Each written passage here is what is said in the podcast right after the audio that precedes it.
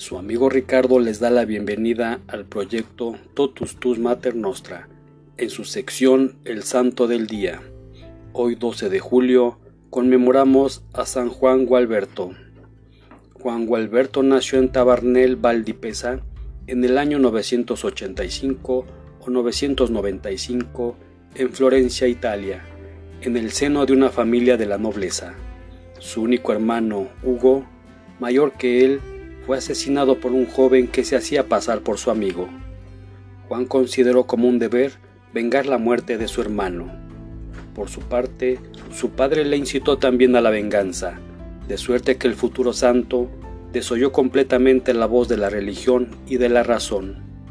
La venganza es un crimen aun en el caso de que constituya simplemente el motivo por el que se pide el justo castigo del ofensor, pero lo es mucho mayor cuando se trata de devolver injuria por injuria y de hacerse justicia por su propia mano. Sin embargo, Juan estaba convencido de que el honor exigía castigar al asesino de su hermano. Un día se encontró frente a frente con el asesino de su hermano en un pasaje tan estrecho que ninguno de los dos podía volver atrás. Juan desenvainó la espada y avanzó hacia el asesino, que estaba desarmado y cayó de rodillas con los brazos sobre el pecho, como para protegerse y pedir clemencia. Súbitamente, Juan recordó que Cristo había orado por sus enemigos en la cruz. Movido por aquel recuerdo, envainó la espada, abrazó al asesino y ambos se separaron en paz. Juan prosiguió entonces su camino hasta llegar al monasterio de San Miniato. Entró en la iglesia y se arrodilló ante un crucifijo.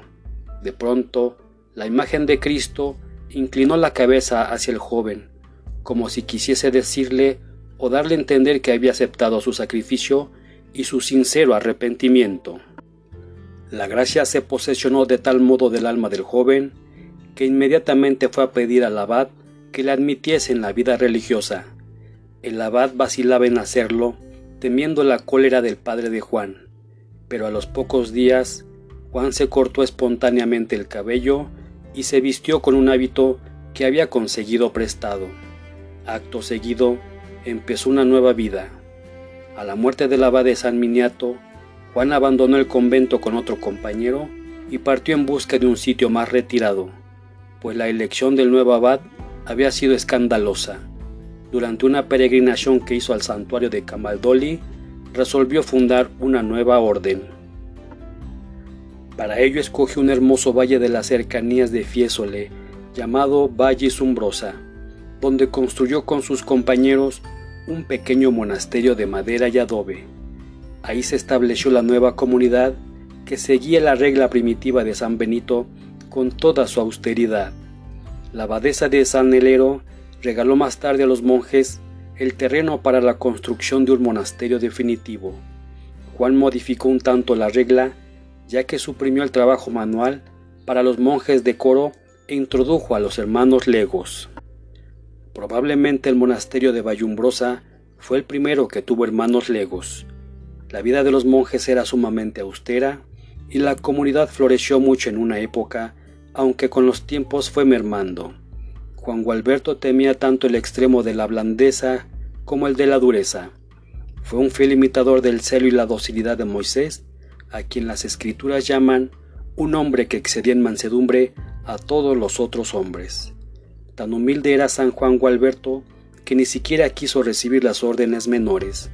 Velaba particularmente por la pobreza y no quería que sus monasterios fuesen demasiados imponentes ni costosos, pues consideraba de poca importancia la riqueza y anteponía ante todo el espíritu de pobreza.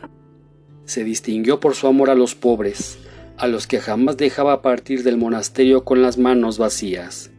Se cuenta que en varias ocasiones el santo acabó con las provisiones del monasterio por darla a los necesitados. Durante una época de hambre, socorrió milagrosamente a las multitudes que acudían a Rosuelo. Dios concedió a San Juan Gualberto el don de la profecía y el don de obrar milagros, ya que devolvió la salud a varios enfermos. El Papa San León IX fue a Pasiñano expresamente para ver al santo y Esteban X le profesó la mayor estima.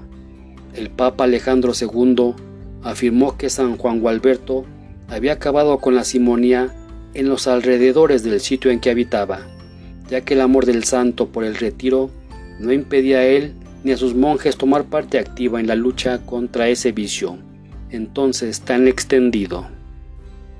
San Juan Gualberto murió el 12 de julio de 1073. Esa es la única fecha de su vida que conocemos con certeza. El Papa Celestino III lo canonizó en 1193.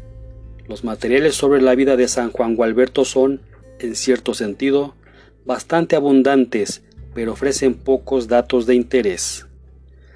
También hoy conmemoramos a San Clemente Ignacio Delgado Cebrián, San Félix de Milán, San Fortunato de Aquileia, San Hermágoras, San Hilarión de Ancira, Santa Inés Letitán, San Juan el Ibérico, San Juan Jones, San León I Abad, San Abor, San Parteniano de Fano, San Pedro Can, San Proclo de Ancira, Santa Verónica, San Vivenciolo, Santa María Celia Guerín, San Luis Martín, Beato David Gustón, Beato Matías Araki y siete compañeros.